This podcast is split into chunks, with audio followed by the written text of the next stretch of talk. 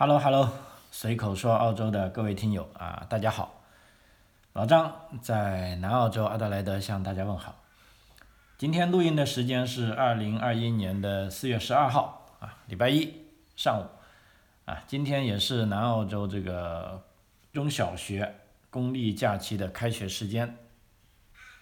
呃，这个假期啊，其实啊，不好意思，刚才是中断了一下啊，就。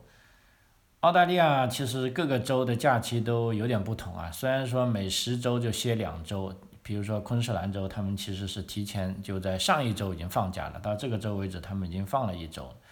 那即便在本地南澳洲啊，那我知道有的私校呢也是在复活节的时候就放假了，他们就连着复活节，那就这个周也是他们最后一周了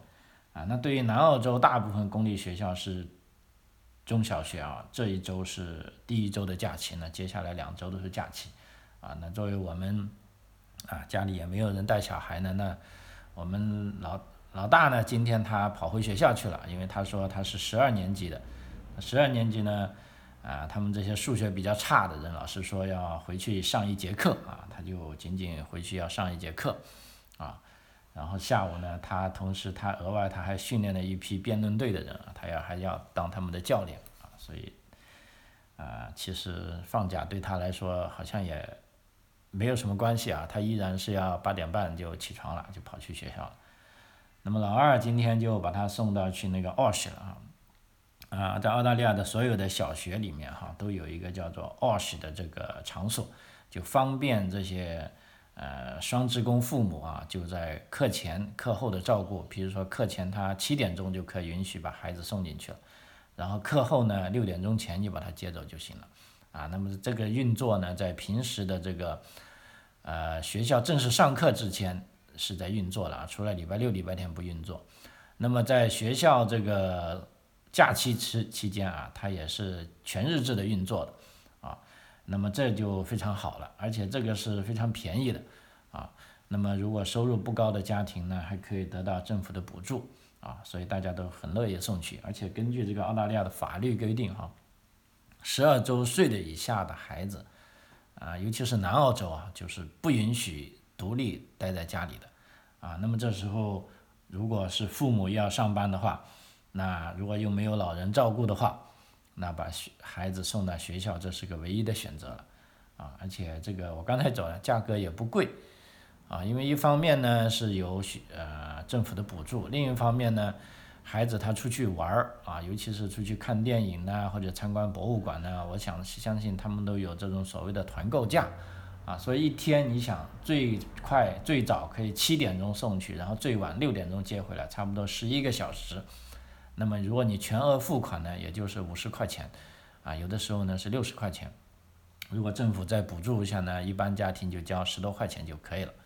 所以这是个比较划算的选择，啊，那我也今天偷懒一下啊，因为孩子他喜欢这个活动，有几个是出外短期旅游的，啊，包括今天那就把他送去了，那我就可以在这个呃上午的时间啊给大家啊做一下节目。啊，因为这段时间特别多朋友，啊，在问关于来澳洲这个边学习边打工的这个情况，因为在疫情过后啊，老实说，很多年轻人啊，就是说我们讲的这些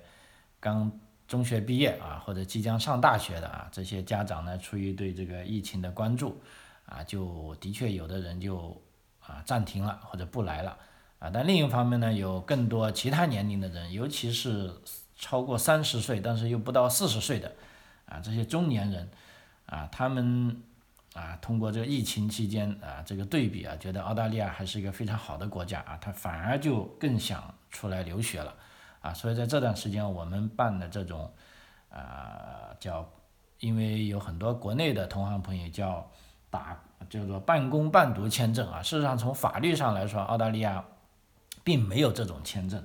啊，这种签证实质上它是一个学生签证，啊，那么这么多朋友他们愿意过来呢，啊，对于他们来说呢，这个签证的风险水平呢，肯定是比一般的这个年轻学生要高啊。但是这段时间我们办了，啊，差不多六七个，结果居然是百分之九十的通过率啊，除了有一个是被拒之外，其他都通过了。那我觉得这个还是一个啊，对我来说是一个很好的鼓舞啊，我觉得可以在这方面有这种啊想法的朋友，可以给一个正面的鼓励你啊，因为在学生签证上，我们知道一般都有一个叫八幺零五条款啊，这个条款是有关于留学生在澳洲期间。合法打工时间的限制啊，目目前的政策来说呢，这个澳大利亚移民局是允许学生签证的持有人合法工作的时间呢是每两周不超过四十小时啊，注意是每两周不超过四十小时，然后在法定节假日和学校的假期期间打工时间则不受限制。啊，那么这是一个非常啊宽的规定了。啊，所以持有这种，所以有的朋友干脆叫他可以半工半读啊，因为的确是，啊，啊，持有这个签证的学生呢，可以在澳洲境内生活、工作和学习，啊，甚至呢，他可以啊把自己的家里人啊都带过来，啊，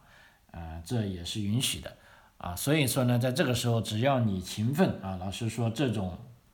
啊学生签证呢，可以让你的学习。更加灵活啊，因为为什么怎么为什么说呢？因为如果一般你只是来读大学的话，那么高等学校的这个学习课程呢是比较紧凑，课业也比较繁忙啊。但是如果三四十岁的朋友来这里呢，我都会建议啊，他们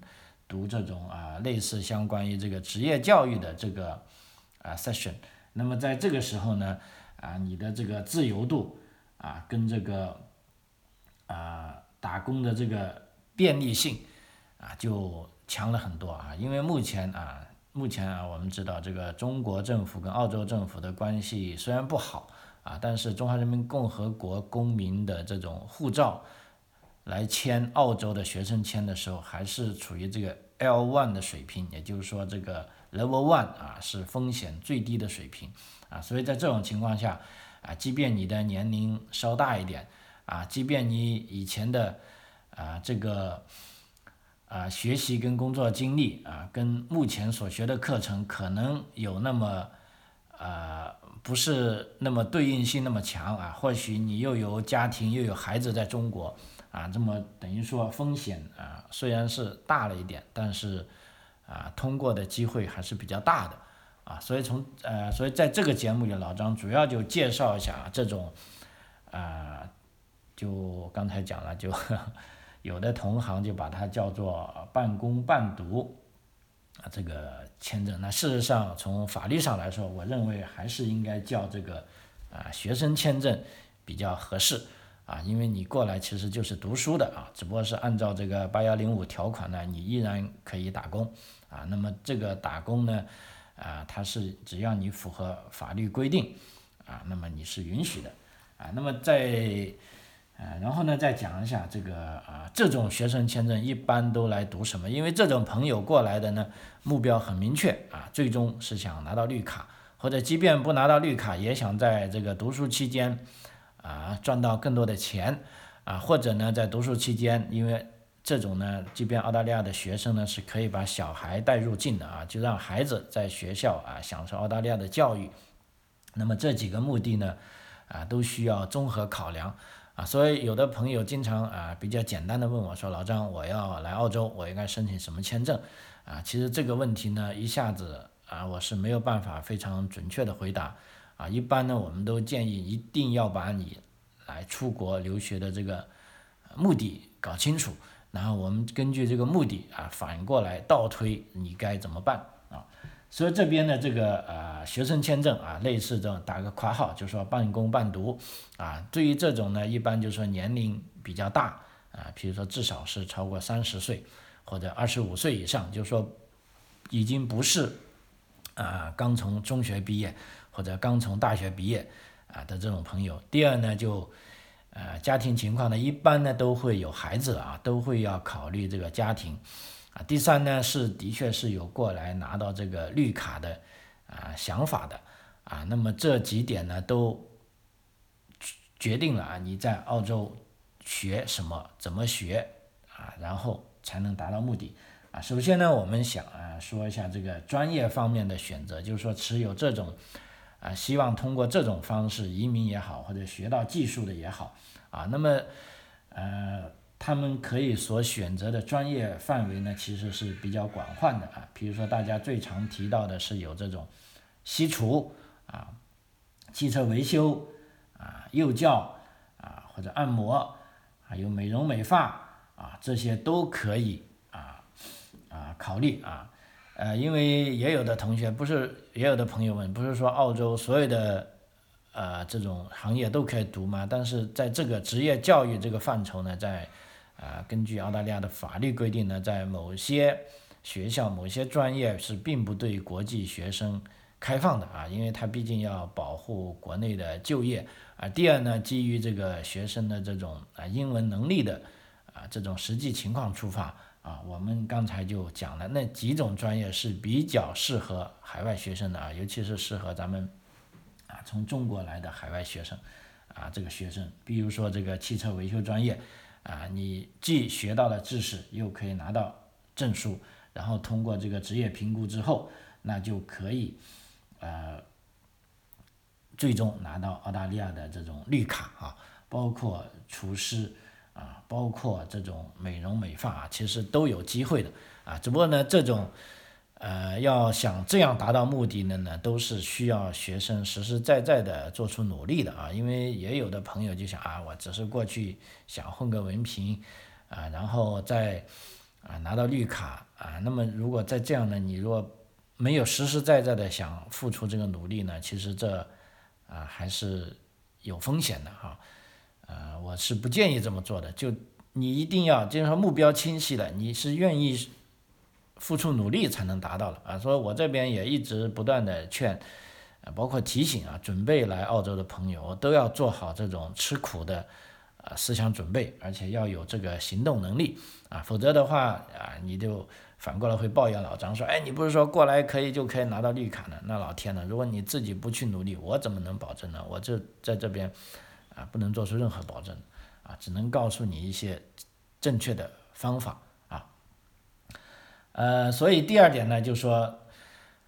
呃，像啊，目前这种同学啊，因为情况是在海外，比如说他在中国境内，那申请这种签证啊，学生签证呢，特别是没有这个雅思语言成绩的同学啊，因为这种年纪的啊同学呢，啊年龄呢，要要么他就没有时间去考。要么呢，他可能在平时的这个学呃这个工作过程中使用这个英文也比较少啊，所以基本上呢，这个英文能力都比较弱一点啊，所以这时候呢，对于这种没有语言成绩的同学啊，在学校这边呢，他倒不是很强制啊，他会给你一个简单的测试，然后再根据你的语言能力啊，帮你配这个语言课程，这个时候呢，你申请学校的 offer 就。啊，比较容易了。第二呢，啊，在这方面的同学呢，可以你趁着学习语言课程的时间，啊啊，好好一方面好好补习英文，第二方面以便日后学习别的课程，啊，也也能更好的适应英文环境，同时对工作也会有所帮助啊。所以在这个时候呢，一般啊，我们是啊，这个建议啊，学这种啊，通过职业技术教育。课程的选择来澳大利亚的，除非你的英语能力会非常非常好啊，一般呢都会学一个过渡性的这个语言课程啊，包括啊目前连澳大利亚这个边境啊还没有开放啊，但是呢从网上学这个语言课程呢也是一个非常好的选择啊。那我们这里呢就目前有学生选择这种方式啊，一开始我还啊怕他不习惯。啊，学了差不多一两个月之后呢，我跟他聊天，哎，他说这个效果啊非常好啊，而且这边的老师也非常 nice 啊，同学们都也很呃愿意帮助啊，所以他觉得呃语言能力进步的特别快啊，比单纯在中国报这种语言班呢，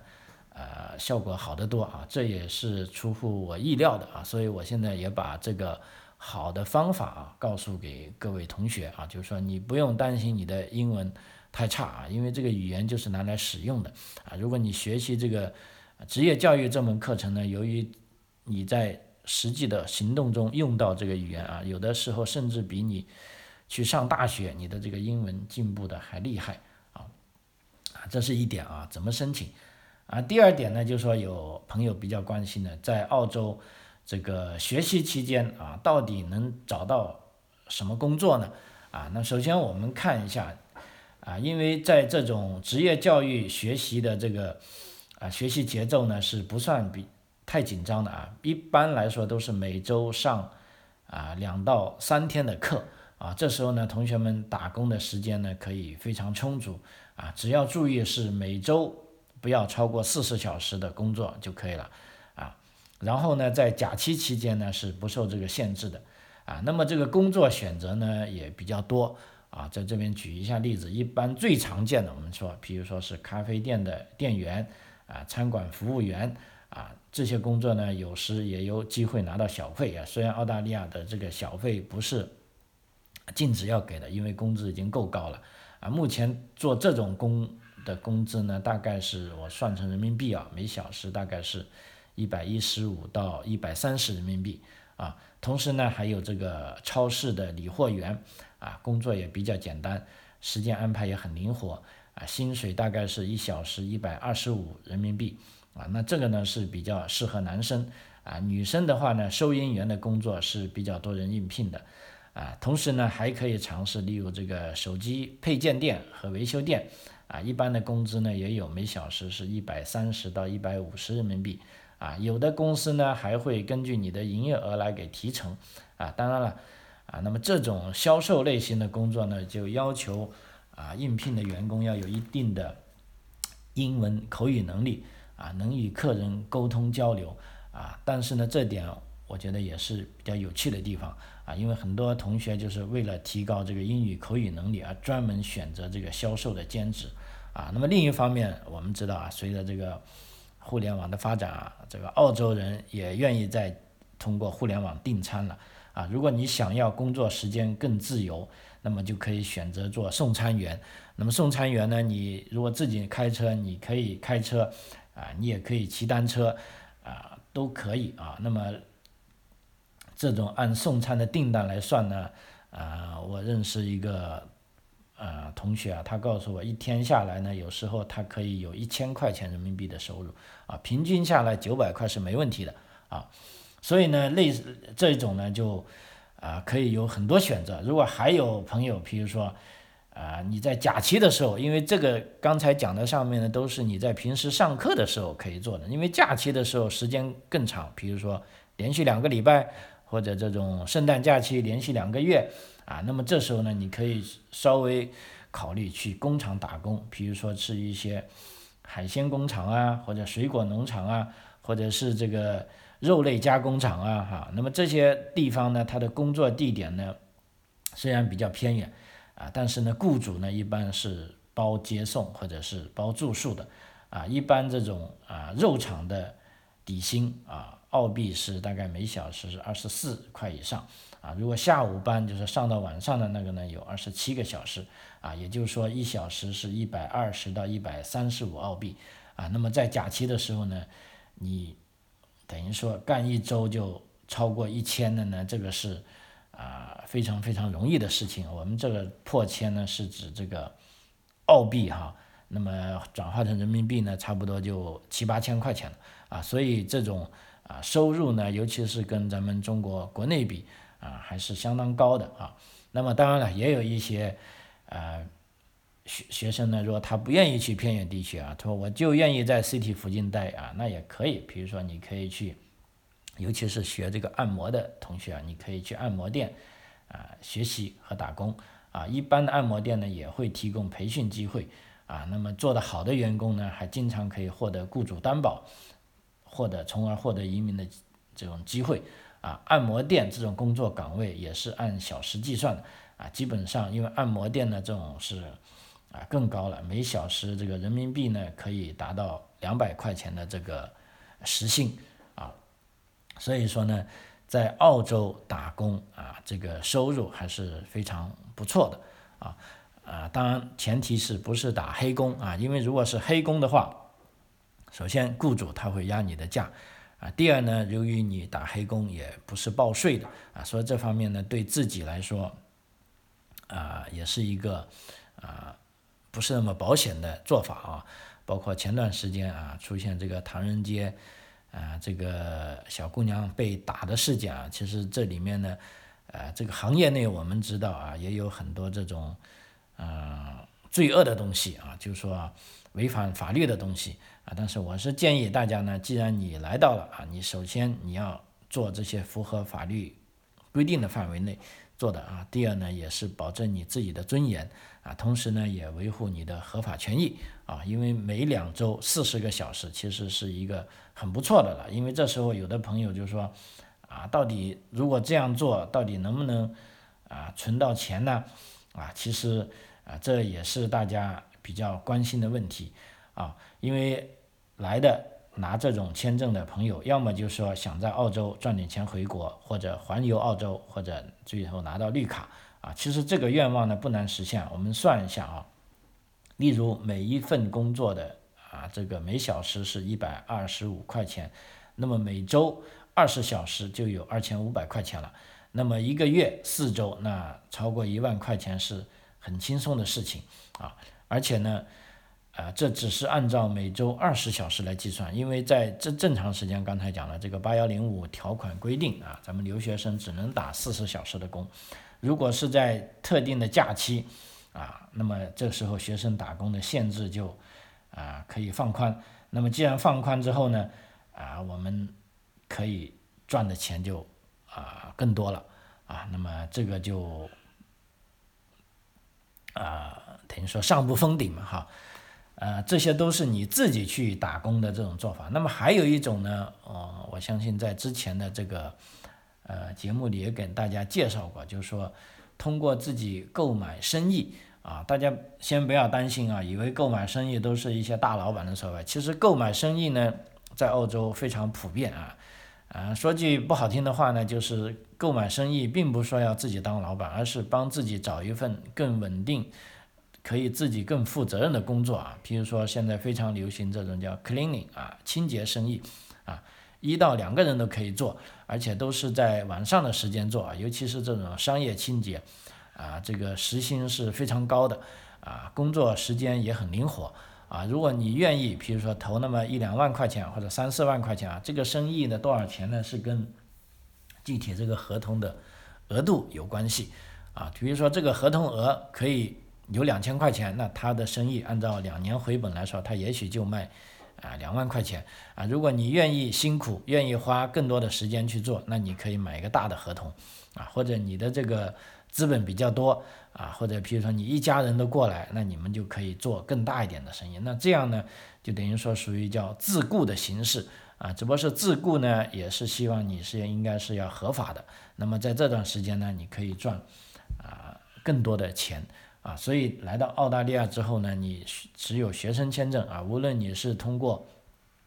跟人家去打工，还是以自雇的方式啊，那么你在应付你学习的同时啊，那么也可以通过这种啊啊在课后打工的方式啊来赚取啊自己的生活费、呃旅游费啊，或者赚取存款啊，这也是啊。不是说是一个梦啊，这是完全可以的。因为另一方面呢，在澳大利亚，尤其是南澳洲，啊，这种生活成本也比较低啊，它不像在悉尼、墨尔本啊，或者啊这些布里斯班啊、黄金海岸这些比较热闹的地区啊，它的这个无论是啊住房还是生活水平都比较高啊，交通费用啊，尤其主要就是住房了啊。事实上说一句公道的话，我们在悉尼、墨尔本啊，都住过一段时间，啊，都感觉作为华人来说啊，少数裔人，因为在悉尼、墨尔本还是相对来说比较多的啊，就是我们华人吃的这些呃菜呀，啊这些呃主食跟副食啊，事实上这些大城市还更便宜啊。比如说举个例子，我们广东人喜欢吃苦瓜哈，啊苦瓜在广东是非常流行的一种非常主要的蔬菜。啊，那么我在悉尼买的时候呢，就发现非常漂亮的苦瓜，一公斤也就一两澳元啊。但是到了南澳洲呢，这个苦瓜一公斤长期是保持在六块钱以上啊。那我问那些店里为什么那么贵啊，他说啊，这东西要从悉尼运过来呀，而且这个吃的人也不多啊，那么所以那个价格就贵了啊。那这倒让我想起在啊国内的这个大城市一样啊，就像北上广，老实说这种呃生活日用品，尤其是吃喝啊这方面东西啊，由于这个人多啊，它的这个成本就降下来了啊。那反而它其实贵的呢，就是这个房子贵啊。那么在悉尼也是一样啊，悉尼跟墨尔本。啊，如果你吃一顿饭，我听他们在悉尼的朋友说，如果你花十刀都可以吃到海鲜了，啊，把我吓了一跳。那十刀就可以吃自助餐了，啊，但是人家言之错错说吃过啊，老实说我是不太相信，啊，但是人家既然吃过啊，你不信也不行，啊，但是从这方面从成本来算呢，啊是有可能的，啊，比如说一个店面，啊，它开在一个啊。地下室里啊，就是说不是说啊非常热闹的地方，那它的这个房租成本降下来，因为它的食材是非常便宜的啊。那么在南澳呢，老实说，十块钱的自助餐呢，啊，我觉得是不可想象的，我也没吃过，呃，但是在悉尼这么热闹的地方，如果有那么大的人流啊，这些商家会不会通过这个成本核算，你认为十块钱他也能赚钱呢？啊，这也啊不是说不可能的。啊，那么举这个例子，无非就是说，啊，如果你要，如果我们的同学要通过这种，啊，职业技术学习的这条路径来澳洲，无论你是想最终拿绿卡，或者是想存钱，啊，或者是想赚钱，或是想让小孩在这学习体验的话，那么我觉得要来像阿德莱德这种城市啊，甚至去 Pass 这种稍微。啊，这个房价没那么高的地方，那么这样呢，你一来呢，你的租房成本就降很多了，啊，因为为什么呢？我对比过，因为经常也帮一些啊新来的学生朋友跟家庭找房子，啊，比如说我们讲的 share house，就说跟人家在同一屋檐下住同一个房子，同时同样是两百澳元一周，啊，那么这两百澳元呢，老实说，在悉尼、墨尔本呢，搞不好你只能住小黑屋，或者住这个车库里。啊，啊，尤其是在热闹的地方，啊，啊，没有窗的啊，这种事实上已经违违反了这个啊澳大利亚的这种啊租房条例啊，因为你这个房子可以说条件太差了，啊，但是两百块钱如果在南澳洲，在阿德莱德这边呢，基本上你可以住个 master room 啊，所谓 master room 呢，就是类似我们讲的主人房啊，那么主人房里呢是有这个大窗户，还有独立的啊洗手间。啊，跟这个冲凉房啊，这这种生活这种质量是完全不同的啊啊，因为我也很理解啊，就是说来澳洲的朋友，我知道你们是做了这个吃苦的打算啊，但是另一方面也要对自己啊这个好一点啊，因为人生嘛啊一辈子啊，就说除了有理想之外，那么在这个实现的过程中啊，还是要啊尊重自己啊，就不要说。啊，为了来了澳洲就要做牛做马啊！其实这个，啊，我觉得至至少在目前这个时代啊，是啊不合适的啊，因为没必要这样做，对不对？呃，你可以等于说啊，钱多有钱多的选择，啊，钱少有钱少的选择。这个南瓜啊，南瓜豆腐啊，各有所好啊。但是从这个啊生活的这种植树。啊，这个质量来说，甚至我觉得北领地啊，大家都可以考虑啊，不要以为这个不毛之地就没有好吃的，没有好住的，一样有啊。就像我这次这个复活节去旅游啊，去到南澳的一个偏远小镇啊，居然也有两个中餐馆，而且人家那个小镇上的中餐馆还说啊，他的这个饺子是全南澳洲最好的饺子啊，我还不相信啊，买了。六个吃了一下，嗯，觉得味道还是不错啊，但是究竟 是不是最好的呢？啊，那当然我也不知道了，因为这个老实说，这个口味的问题啊，说不清楚，各有所好啊。只不过在这举个例子呢，就是说东西是非常好吃啊。啊，最后啊，这个时间还有一点点，就跟大家讲，大家非常关心这个学费的问题啊，因为来这上学啊，啊，这个学费是一大笔开销。啊，那么为什么支持大家来这里学这个职业教育呢？因为这个职业教育的学费还是比较低的啊。无论你是学，西厨还是学这个汽车维修，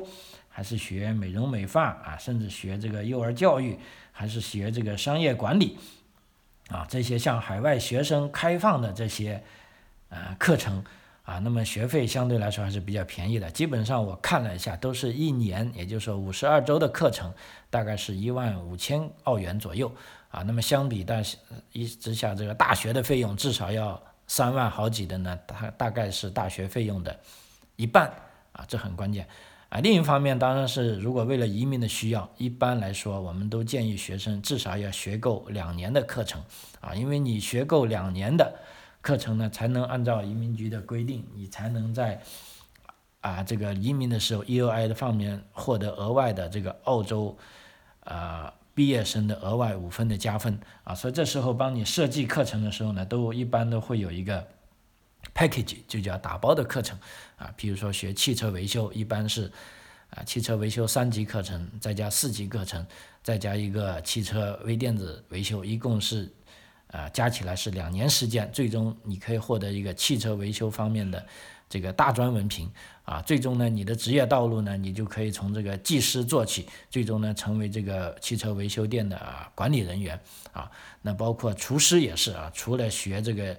啊，西厨的三级跟这个四级课程之外，还要学一个类似这个酒店管理学的这个课程啊。最终你的职业道路呢，你就可以从西厨做成这个呃厨师长啊，最终做成那个这个酒店的呃或者 restaurant 的管理人员啊。所以这方面呢，啊已经有非常多的学生啊在走这条路，也是走成功的啊。所以在这一期呢，专门是对这种啊年龄比较。稍微比较大的啊，但是又有理想的啊，想出来折腾一下的朋友啊，你们可以慎重的考虑啊，来澳大利亚通过这种啊半工半读的这个学生签证啊，解决自己的这个啊未来的这个理想问题啊，可以去搏一搏啊。当然，在这个途径，我跟大家也要先提个醒啊，这个拿绿卡也不是那么容易的。啊，因为你要毕业之后，你要找到相关的工作，你要通过职业评估，那么最终呢，你要技术移民呢，你这个英文还是不可少的啊，所以方方面面都要达到了啊，一样是可以拿到澳大利亚绿卡的啊，在这里我是非常鼓励大家啊走出来看一看。好，时间关系啊，这一期就到这里为止，非常感谢您的收听啊，张口澳洲，我们下期再见，谢谢。